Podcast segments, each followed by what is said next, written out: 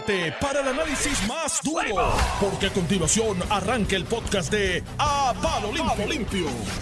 A Palo Limpio, estamos aquí, deja el vacilón, deja el vacilón conmigo.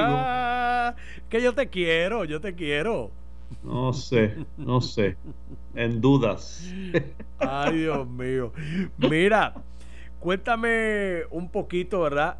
Eh, tus José va, ¿está por ahí?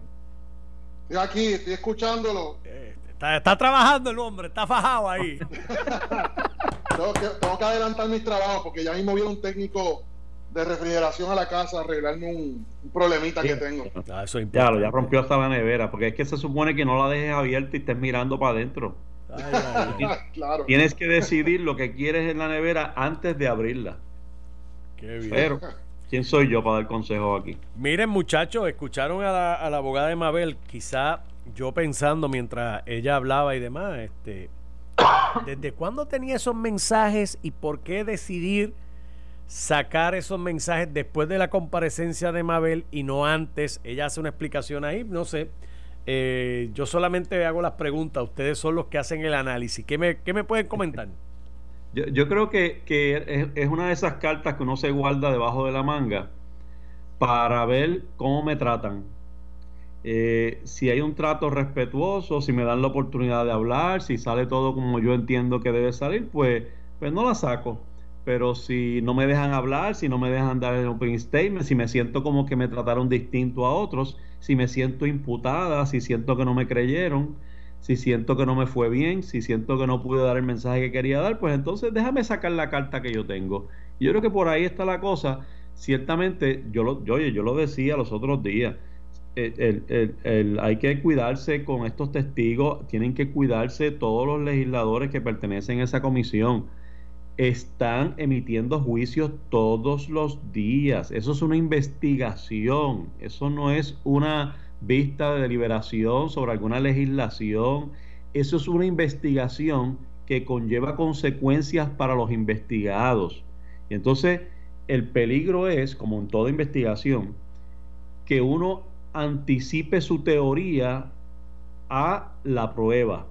Usted tiene que entrar a toda investigación con ánimo desprevenido eh, eh, y, y, sin forjar una teoría previa a la prueba que usted va a escuchar. Usted tiene que escuchar la prueba y luego elaborar la teoría según la credibilidad que le adjudica a uno u otro testigo. Pero yo puedo entender la, la incomodidad de la abogada de Mabel Cabeza, como puedo entender la de otros también en el proceso, porque eh, desde el principio, y en eso estoy de acuerdo con la abogada, desde el principio la figura de Mabel Cabeza, eh, oye, la todo el mundo estaba esperando que fuera ella a las vistas precisamente porque se creó la expectativa de que ella es, ella es la culpable, ella es la culpable, ella es la culpable, ella es la que tiene el dominio. Y ciertamente es, una persona de poder en el, en el, en el Departamento de Salud. Tampoco podemos minimizar eso y tampoco puede la abogada ni Mabel Cabezas minimizar el hecho de que ella sí tenía poder. O sea, se sentó allí eh, casi víctima de que no, yo no tengo ningún poder, yo no superviso a nadie. No, tampoco así. Esta es la Chief of Staff, la mano derecha de un secretario de salud que, que por sus propios dichos eh, tenía dos, tres, cuatro días que no iba al departamento de salud porque estaba ocupado en su práctica privada. De manera que, que sí, Mabel Cabeza tenía un poder que no tenía cualquier otro empleado allí. Así que oye, se puede oye, Juan Oscar lo admite cuando le, dirige mensajes expresamente a ella y no utiliza ni a la doctora Longo ni a, ni a Rafi. Oye, Normando, eso mismo te iba a comentar estando yo dentro, tú sabes que yo estuve pues, cuatro años, yo nunca me dediqué a la cuestión política y, pude observar desde las gradas todo lo que ocurría alrededor mío. Yo te voy a decir, te voy a decir un ejemplo. ¿Tú te acuerdas el esquema de fraude del Departamento de Recreación y Deporte del cuatrienio pasado? Que todos los implicados, menos el secretario, se declararon culpables. ¿Ustedes se acuerdan de eso? Claro que sí. Claro. Ok. Pues una de las personas principales, que era la que estaba cerca del secretario, no me acuerdo el nombre ahora, este, esa era la persona con la que todos los legisladores nos teníamos que, que comunicar para si había situaciones en los parques de nuestros precintos, este, falta de, de, o sea, si, habían problemas con las luces, lo que fuera, lo que la comunidad pidiera, pues había una persona contacto y todos nos comunicábamos con esa persona. Resulta ser que la misma vez que nosotros nos comunicábamos con esa persona, la persona tenía unos vínculos tan estrechos con el secretario que tenía hasta un poder decisional de cómo se movían los dineros y pues terminó la cosa esa, que nadie sabía lo que estaba pasando más que ellos, terminó siendo como era. Lo que quiero decir con eso es que si bien es cierto que la abogada de Mabel Cabeza creo que ha sido muy hábil, muy hábil y creo que ha sido muy exitosa eh, victimizando a su a su clienta, que incluso hasta en la entrevista de Normando sacó al relucir que ella es la única proveedora, sacó a la hija. La verdad es que se la ha comido para un sector de la población. La, abogada ha sido muy exitosa, tengo que decir, se expresa muy bien, ha dicho las palabras correctas, no se ha demostrado muy guerrillera como otras abogadas o abogados que le da por de momento salir a la luz pública a representar a personas de alto perfil público. O sea, él ha ido muy bien, pero lo cierto es, Acá He dicho nombre yo. Los que entendemos cómo es ese proceso, a los que no nos pueden engañar con la facilidad de una entrevista, le tengo que decir a la abogada y le tengo que decir a Mabel Cabeza, si Oscar, eh, si Juan Oscar se comunicaba con ella, por algo era. Claro. Se comunicaba con ella, por algo era. Así que, pues, eh, Oye, al 90% de la población los podrán coger de pensuaca, pero, pero el otro 10% que entendemos cómo es que ocurre la cuestión adentro, no. Eh, hasta ahí llegamos con, la victimización. Te pregunto, va, el que tú hablabas era Edgardo Vázquez Morales, que era el ayudante de Ramón Horta, ¿correcto? Ese mismo, me acuerdo que era, un, era con V el apellido, correcto. Y oye, buena gente. Sí, sí, sí, sí, sí. Sí, sí, Pero, pero tú sabes. Está preso hoy en día, eh, en un esquema que hasta en un hoyo entejaban los chavos, ay Dios mío. Nada, eso, harina de otro costal y ya eso está adjudicado porque finalmente Ramón Horta también pues negoció una culpabilidad ahí, así que ahí todos fueron culpables. Eh, nada, me retiro, lo sigo escuchando, que se diviertan en la mañana de hoy, de este jueves. Chicos, estaba buscando los mensajes de... ¿De Mabel? De Mabel y se me perdieron aquí, me caso yo, mientras los escuchaba. Los vas, a, conseguir ya mismito. Bueno. Oye, cuídate mucho, Armando. José, ¿cómo tú no, yo no quiero santificar a ningún legislador y menos al presidente de la comisión. Y yo creo que fue, ella fue bastante puntual en algo, la abogada, al decir, cuando Normando le preguntó, ¿debió inhibirse el presidente de la Comisión de Salud, Juan Oscar Moral? Pues mira, ella dijo algo bien puntual. Desde que se cuestionó eh, los mensajes de las pruebas de COVID que él le envió al doctor Segundo Rodríguez desde ese momento, pues mira, hasta cierto punto, sí, yo no estoy diciendo que Juan Oscar haya hecho cometido un, cometido un acto ilegal, pero si tú quieres que, que no se desvíe la atención de la vista y tú, mira, pues fácilmente tú coges y buscas a uno de los miembros de la comisión este, y lo sustituyes a Juan Oscar. Juan Oscar mismo se inhibe y, y sigue, sigue el proceso adelantado. O sea, sí, sí, así que hasta cierto punto puedo coincidir con la abogada. Este, pero por otro lado, ponte a pensar, José, mano, de verdad, de verdad. O sea, cuando uno es legislador, la mitad del país se cree que uno tiene que ser, no entiende, no entiende la separación de poderes. Y se creen que uno es parte del aparato, gubernamental. Por eso te piden que arregles huecos de carretera, que podes grama, que hagas, que hagas asuntos que le corresponden al Ejecutivo. Y no es excepción que cuando hay una necesidad de una agencia o cualquier cosa, viene alguien y se comunica con uno. Entonces, como uno, como el legislador, va a coger y va, a, a, esconder o a dejar en el tintero una información que podría ser valiosa para un secretario de una agencia. O sea que hay que hacer un balance. Una cosa es tú abogar y cabildear para que te empleen a un amigo tuyo o le den un contrato a un amigo tuyo y otra cosa es pasar la información para adelante. Así que el, mero hecho de enviar textos y comunicarle asuntos a agencias gubernamentales desde la legislatura, eh, oye, no es, no es malo, de hecho es bueno, es bueno si se utiliza bien. Sí, yo, yo tiendo a coincidir contigo, José, de verdad que, y estaba loco por escucharte, eh, precisamente porque tú estuviste allí y conoces eh, cómo funciona, cuál es la dinámica ¿no? diaria de un representante, un senador que, tiene que recibir montones, cientos, miles de llamadas y acercamientos para distintas cosas. Y como tú dices, es cuestión de, que ese legislador sepa tirar las rayas entre lo propio y lo impropio. Es decir, que, que pueda y que sepa que una cosa es eh, un referido o una llamada para verificar que se haga el trabajo como que se tiene que hacer con relación a alguien. Eh, otra cosa es favorecer a la gente que, que conoce, que, sea, que son sus amigos o que lo llaman a los demás. Mira, ya encontré los mensajes. Vamos, vamos a analizarlos a ver si, si encontramos algo aquí que esté fuera de. Eh, ¿Me escucha, José? Sí, estoy aquí, estoy aquí, estoy en mute. Ok, ok. Es que de momento pensé que estaba solo yo aquí. Es que lo, eh, que lo ponga en mute para que no se escuche la parte, el background de, de mi oficina. Los gallos, los gallos allá. Este, Mira, un mensaje le dice, este es Juan Oscar escribiéndole a Mabel Cabeza.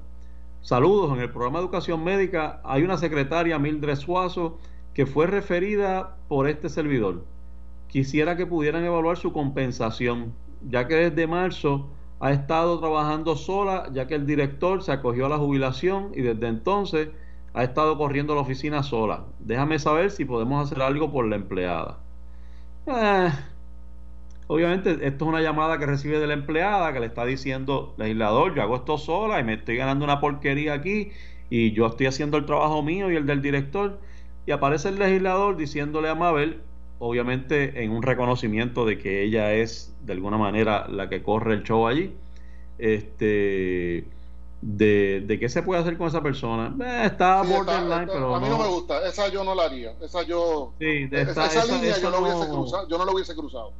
No es la mejor, porque está, no sé, eh, eh, mira, mira mi test, o por lo menos como yo lo puedo medir. Yo mido en función de si yo estoy colocando a alguien eh, en una mejor posición que otro solamente por mi relación con esa persona. Yo creo que ese es el examen que tiene que hacer cada legislador y cada funcionario público. ¿Estoy dándole el mismo trato que le daría cualquiera o estoy dándole este trato para favorecerle por la relación que tiene conmigo? ¿Se está, se está favoreciendo injustamente a una persona sobre otra? Y eso pues usted tiene que llegar a sus conclusiones. Mira otro, dice, Saludos, te refiero a este resumen para ver si es posible que pueda ser considerado para las plazas de asistencia médica. Y ella le contesta, ok, ya lo referí, doy seguimiento. Ese es pasable, ese es pasable, referir resumen para consideración. Es pasable, totalmente pasable. Y, oye, a mí me pasó, y yo lo que le decía al empleado, ok, yo lo refiero, pero tú tienes que llenar la solicitud, tienes que ir por los canales Ah, eh, correcto. Y ya, hasta ahí se quedó. O sea, yo no, yo no hacía más. Sí, lo que pasa es que pudiera uno pensar que el empleado que recibe el mensaje y el resumen, pues no es lo mismo recibirlo por correo ordinario, eh, como tiene que hacer Juan del Pueblo, a recibirlo de parte del legislador. Y quizás eso pues pudiera uno, ¿verdad?, pensar que no, que no debe ocurrir. Pero ciertamente veo lo que tú dices, no, tampoco es algo ilegal, o sea, no es algo, este, pero en la medida en que cruce esa línea, para mí esa es la prueba. Es que, de cualquier forma, tú tienes, o sea, si tú tienes una persona que tú entiendes que puede realizar los trabajos adecuadamente y tú estás aportando a que al mejoramiento de esa operación de manera efectiva, pues tú puedes referirlo como tú refieres a, amigos, tú sabes, tú, tú refieres la información que está en el resumen. Tú, si lo limitas a eso, no hay ningún problema, porque es una persona, es una opción que tú le estás poniendo entre las 235 opciones que tienen, que están solicitando para esa plaza. Ciertamente, lo que tú dices es verdad, es cierto, no es menos cierto. Y es que al tú ponerle tu sello, o sea, el, tú ser el que empuja el resumen, pues le da un, tal vez le, le das un beneficio a ese de tener un, eh, una ventaja. Pero lo cierto es que si tú crees que esa persona debería tener una ventaja porque tiene los estudios o la experiencia, pues tampoco tú tienes que limitarte porque tú entiendes que estás haciendo una aportación importante al tú referir a esa persona. Mira, hay uno aquí que habla de, ¿sabes que la razón del traslado del empleado de salud ambiental? Y ella le dice, Mayra le llamó. Sí, gracias. Y entonces otro día, esto, es en abril del 2019, él le dice, buenos días, please averíguame el estatus de este doctor para el 4% dice el nombre ahí, la licencia del médico y todo, en Juana Díaz.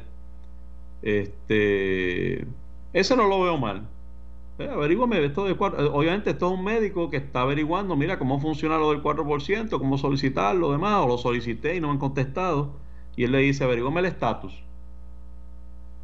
Entonces, pero más adelante, en mayo, él le escribe a Mabel, le dice, este es Juan Oscar, eh, tengo un caso de un niño dutuado que necesita cita con un neurocirujano y se, la, se le ha hecho difícil conseguir cita. Verifica con el jefe si podemos ayudarlo. Y ella le contesta, claro que sí, nombre del paciente y contacto. Eso me parece bien, me parece hasta, ¿verdad? Este, eh, estar buscando una cita para un paciente que está teniendo problemas en conseguir una cita con un neurocirujano me parece excelente iniciativa. sí, oye, oye, hasta ahora lo que has leído, no sé si tienes más, ¿verdad? Yo, yo a mí no me ha impresionado negativamente lo que has leído, me parece que está, él está pasando para el frente, está pasando por el frente cosas que le llegan a él y que no las quiere dejar en el tintero, me parece. Claro. Sí, no, y que parecen ser ah, un intento de ayudar de buena fe, o sea, no, no, no veo nada maquiavélico. El, el único quizás es el primero, que coincidimos los dos en que no, eh, quizás no se hubiese hecho el, asunto de, quisiera que evaluaran su compensación, ya que desde marzo ha estado, que, que, está interviniendo por la empleada esta del programa de educación médica. Pero mira, José, lo que está pasando aquí es lo siguiente. Yo no, yo no veo necesariamente problema con ninguno de estos mensajes. Eh, hago la salvedad a todo legislador y a todo funcionario público. Tienen que cuidarse mucho porque no es lo mismo la gestión que, que se hace a través suyo que la gestión que se hace por el canal ordinario. O sea, si, si Juan del Pueblo no tiene ningún contacto con ningún funcionario porque no los conoce, porque no es amigo, porque no es familia, porque por ninguna razón, y envía su, tiene una petición que hacerle de algún servicio eh, o, alguna contratación o algún empleo en el gobierno y lo hace por los canales ordinarios porque vio una convocatoria, porque decidió enviarlo a la dirección que dice la convocatoria, eh, hay que ver si esa persona no, se, no está en desventaja con otro que en lugar de irse por ese canal ordinario, eh, está logrando un acceso por vías de una persona que tiene un nombre que representa autoridad. Esa, es la salvedad que yo hago. No estoy diciendo que ese sea el caso aquí porque yo no sé y nadie sabe cómo llegan esas personas a, Juan Oscar. Si es que llegan por que son amigos, familia o sencillamente es un constituyente que está pidiendo ayuda, en cuyo caso no veo ningún problema. déjame, hacerte, déjame interrumpirte un momentito rápido para decirte un dato que, no, que, que te va a hacer pensar para entrar a las universidades de West Point y de Anápolis, que son las escuelas, las universidades militares de Estados Unidos, tú necesitas una carta de un congresista y también de legisladores estatales. O sea, el que un, el que tú llegues, tú corras la milla, ponte a pensar esto también, el que tú desees, aspires a trabajar en la división de X cosas, en el departamento de no sé qué diantre, de salud, y tú hacer el ejercicio adicional de llegar al a, donde el a la oficina del presidente de la Comisión de Salud de la Cámara y tratar de, de accesarlo para que él te refiera, no necesariamente es malo, también dice cosas positivas de la persona que está corriendo la milla extra para poder llegar allí, para poder lograr su sueño de trabajar en esa división, departamento. O sea que no necesariamente cuando un político, un legislador toca una carta, lo embarra de caca. O sea, no necesariamente, que nosotros tenemos una visión tan mala de los legisladores que todo lo que tocan es negativo, es corrupto, es padrinazgo, es proteccionismo, es oportunismo. Pero lo cierto es que eso también dice, en un mundo ideal, eso diría cosas positivas de la persona que corrió la milla extra para ir con un mejor resumen que el de al lado. Claro, claro, por eso, si no, si no lo hizo por amiguismo o por familia, pues sí, quiere decir que esa persona se movió un poco más, hizo unas llamadas adicionales. Eh, tienes razón, o sea, yo de, de, hecho de entrada te digo, no veo problema particularmente con estos mensajes. No obstante, lo que denuncia la abogada eh, es, oye, si por referidos es que vamos a condenar al infierno, pues entonces estamos todos en el barco porque yo recibí referidos de esta persona, que no son ilegales, que no son impropios necesariamente, pero recuerda que esta investigación empieza con la con, la condenación que se hizo generalmente eh, eh, generalizada de que el doctor Segundo Rodríguez Quilicini eh, hizo un referido de Juan Maldonado al Departamento de Salud. Entonces, pues lo que trata de decir la abogada es, mira, pues si estos referidos ocurren todos los días. De hecho, este, mira estos, mira estos ejemplos del propio Juan Oscar haciendo referidos o cuestiones, ¿sabes? Enviando notificaciones de, de, requerimientos de ayuda o lo que fuera. O sea, eh, si no lo vamos a condenar para uno, no lo condenamos para el otro. Yo creo que es lo que está buscando la abogada de Mabel Cabeza. Y, y, me imagino que por ahí era que venía la moción de, de inhibición que se radicó, que, nos, que desconocíamos la razón. Y, yo creo que por ahí es que venía, como que mira, si, si el pecado es referir a alguien, pues, pues o, somos, o somos todos pecadores o estamos todos bien. Pero obviamente para mí, desde mi punto de vista, esta investigación no es solo el referido, porque yo estoy de acuerdo, los referidos los hace cualquiera, de buena fe o de mala fe, pero, pero los hace cualquiera. Lo importante aquí es por qué se logró un acceso a 19 millones, ¿verdad? Más allá del referido. Así que vamos con eso cuando regresemos de la pausa, no se vayan. Estás escuchando el podcast de A Palo Limpio de Noti1630. Vamos de regreso, amigos, a Palo Limpio. Hoy es jueves 7 de mayo. Yo soy José Sánchez Acosta. Al otro lado está José Baez y nosotros estamos aquí. Mira, José, ¿estás ahí? Estoy aquí, estoy aquí. Cuéntame. oye, oye tengo unas cosas que decirte de, lo que estábamos hablando en el segmento anterior, pero dale tú primero para ver por si tienes algo más que comentar sobre eso. Sí, sí, bueno, lo, que te iba a decir es, mira, yo, yo no, no siento, eh, no, no veo necesariamente cosas que hieran la retina en los mensajes de Juan Oscar. No obstante, realmente prefiero y preferiría que los legisladores, de hecho no solo legisladores, los funcionarios públicos, especialmente los electos, se abstengan de este tipo de cosas. O sea, mira, yo creo que lo mejor que, es, que, puede tener una economía, lo mejor que le puede pasar a Puerto Rico, es que todo el mundo esté en el mismo nivel de competencia. Es que y, la única forma de que impere el principio del mérito en las contrataciones, en las adquisiciones, en los empleos, en todo lo que se haga. La mejor forma de que eso ocurra, la forma que nos aseguramos, es con cero intervención del funcionario público. Punto. O sea, yo realmente, y, sé que es un escenario muy purista, muy utópico quizás, pero lo cierto es que a eso debemos aspirar, a un universo y a una actividad económica que no responda a los contactos que uno tiene, ni a las posiciones que uno tiene, porque de nuevo, como decía en el caso del doctor Segundo Rodríguez, no es lo mismo el referido que hace Juan del Pueblo que el referido que hace el coordinador del Task Force, no es lo mismo el referido que hace Juan del Pueblo que el referido que hace el gobernador, que hace el, el secretario de la gobernación, que hace el senador tal, que hace el representante tal, no es lo mismo, o sea, le coloco un peso adicional, ciertamente yo no puedo ver mala fe necesariamente en esos mensajes, pero el hecho de que se esté discutiendo, el hecho de que se exponga a esto, es suficiente señal como para uno decir, caramba, vamos a abstenernos de esto, vamos a dejar que, la economía corra su curso por méritos.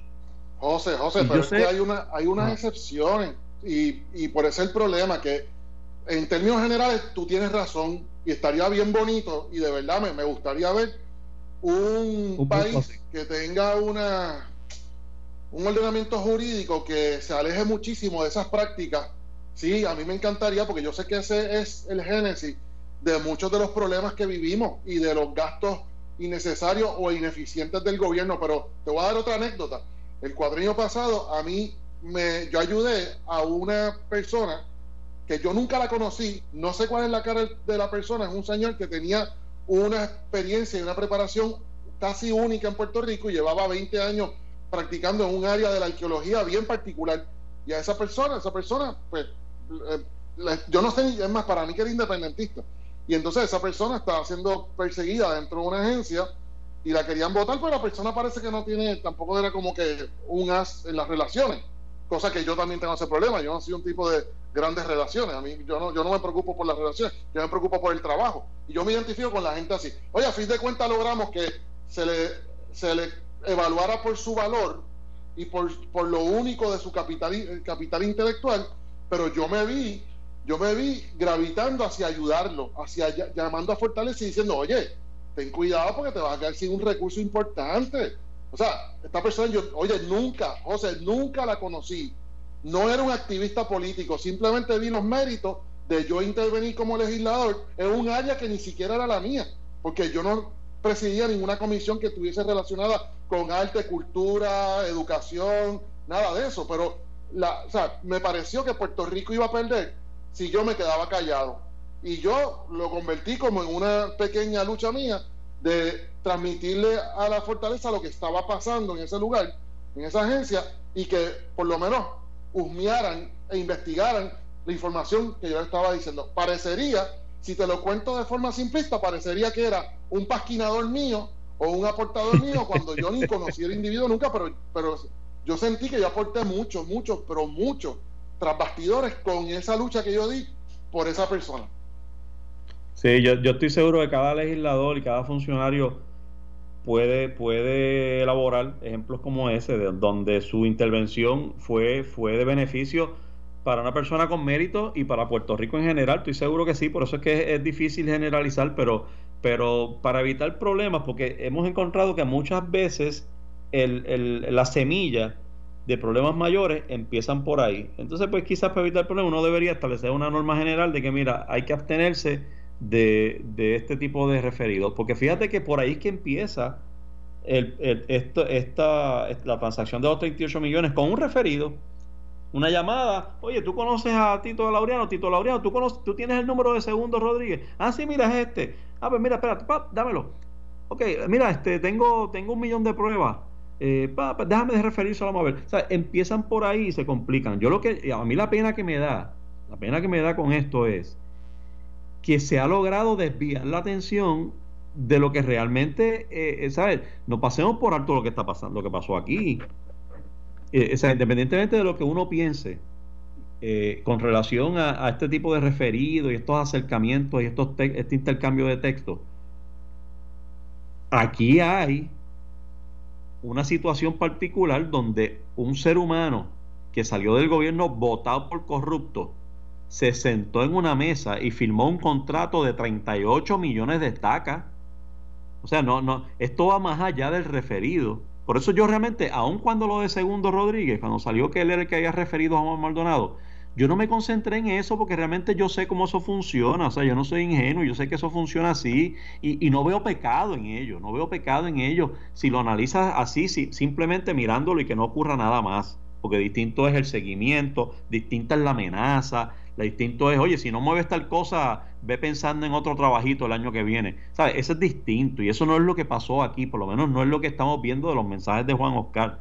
Por razón por la cual yo no, yo no siento una incomodidad particular con los mensajes de Juan Oscar, como tampoco lo sentía con el mensaje de Segundo Rodríguez Quilichini. Porque para, para mí el problema no es el referido, para mí el problema es cómo se logró burlar todo el sedazo del Departamento de Compra de Salud para que una persona en menos de 24 horas haya firmado un contrato de 38 millones que le representó un depósito de 19 millones en una compañía de construcción y que nadie se fijó en eso y nadie le dio la gana de preguntar por eso, ni de preguntar, ¿y qué hace Juan Maldonado aquí? Este no fue el que le prestó una lancha a un, a un amiguito del alma para que celebrara la boda de la hija en Vieque. ¿Qué hace este tipo aquí sentado otra vez? De hecho, individuo que, que, que, como he dicho otras veces, trajo a un Aaron Vick ahí por los pelos, con una compañía australiana también fraudulenta. O sea, aquí hay tanto que investigar y es una pena que, que este intercambio, esta información que trae la abogada de Mabel Cabeza, un poco nos desvía del asunto. Y ahí que está el problema, ¿verdad? Que pues, si no hubiese ocurrido, pues, pues mira, no, no estuviéramos en ese tema. Pero lo cierto es que ha logrado en alguna medida, en alguna medida, hay que ver cuán grande es esa medida, desviar la atención del verdadero problema aquí, que es la transacción que se dio, la transacción que ocurrió. Esa no tiene que ver ni con Juan Oscar. Eso, mismo es lo que te eh. quería comentar, José, antes de, salir de la abogada.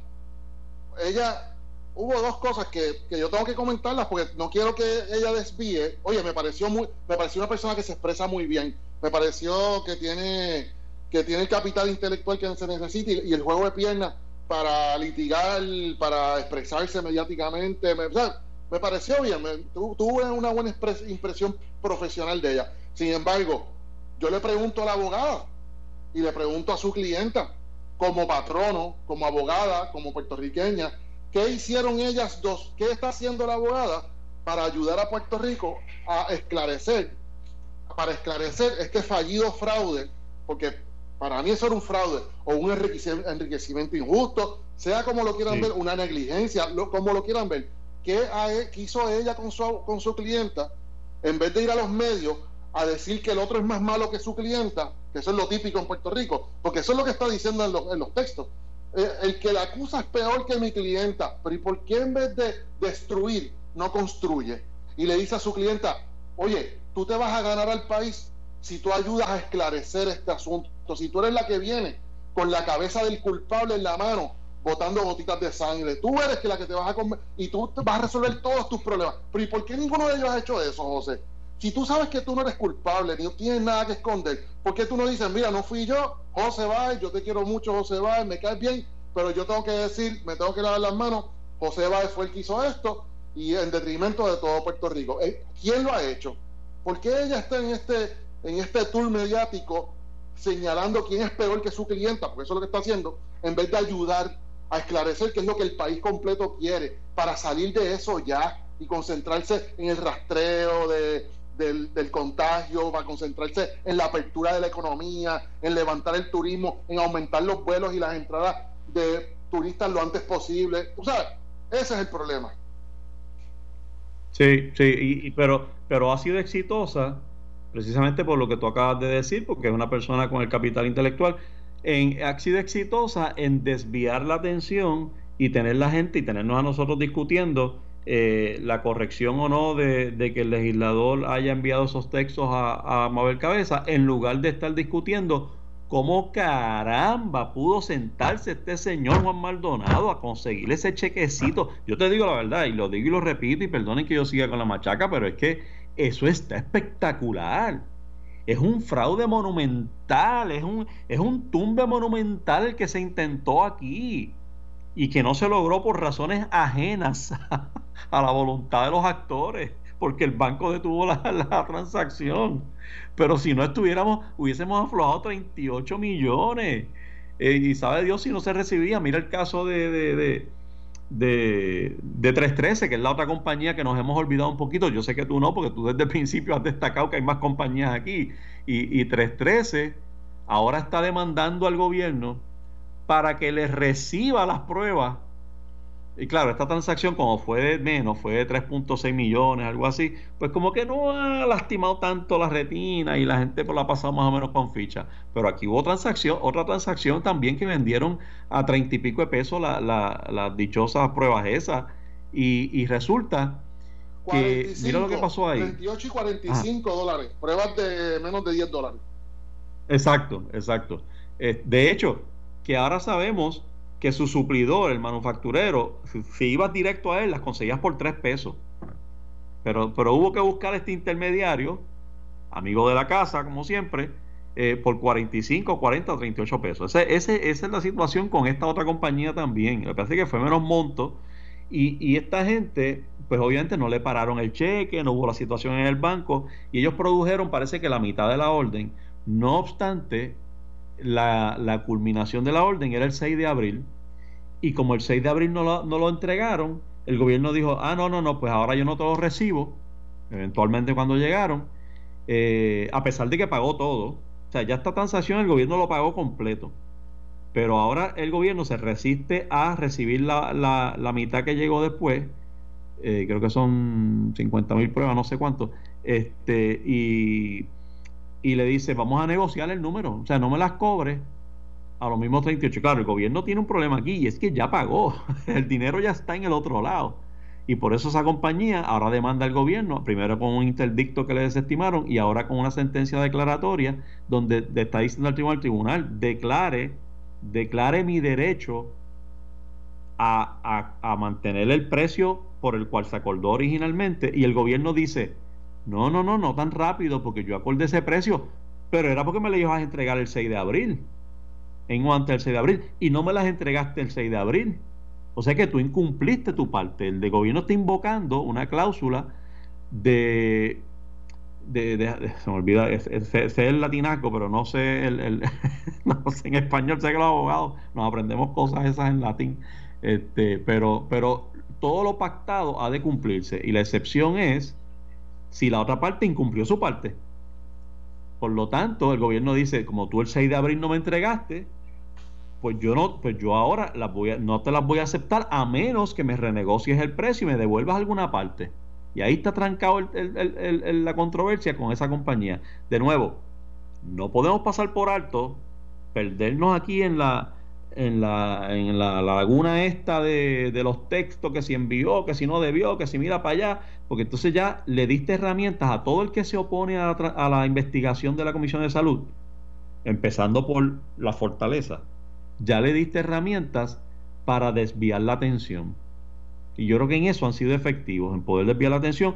Yo, y estoy seguro que tú tampoco, vamos a perder de vista realmente cuál es el verdadero pecado aquí. Y es que Juan Maldonado, eh, un contratista, logró 38, logró un contrato de 38 millones, porque sí, fueron 19 los depositados, pero el contrato fueron de 38 millones. Y ese, ese, ese erudito logró 38 millones en menos de 24 horas. Y los de 313, por eso están citados para la semana que viene, para el lunes están citados los de 313 y otros más. Y entonces ya pidió Juan Maldonado a través de su abogada una suspensión, no sé para qué otra fecha, porque no estaban listos. Obviamente quiere, quiere tener el beneficio de escuchar a todo el mundo antes de, de sentarse, porque si va junto con los de 313 y el otro, lo ponen bajo la regla y no puede escuchar las vistas sino que yo me pongo para otra, para otra fecha, escucho todas las vistas en casa tranquilo en televisión y, vengo después preparadito. José, a mí, a mí lo que, a mí, yo sé que, o sea, tenemos, tú y yo tenemos la misma indignación y, yo entiendo que en la que tú estás concentrado, porque uno no se puede concentrar en tres, cuatro cosas, pues entonces después uno pierde, uno se pierde el mensaje. Y tú estás concentrado en cómo es que un externo puede entrar con tanta facilidad al gobierno, Exacto. que es lo que nos indigna a nosotros mucho, y lograr un contrato como este, mano, eso es ridículo, es ridículo. Pero, y yo te complemento, no, yo complemento lo que tú dices con que a mí lo más que me está indignando, ya que tú eh, tienes ese mensaje y yo te dejo con el mensaje para yo encargarme el mío, es como nosotros hemos estado, hemos sido tan, eh, tan permisivos en no juzgar a todos los que se sientan allí y no acaban de ayudar al Estado, a Puerto Rico, a los periodistas, a los legisladores a esclarecer. Porque todos han ido allí a esquivar las balas.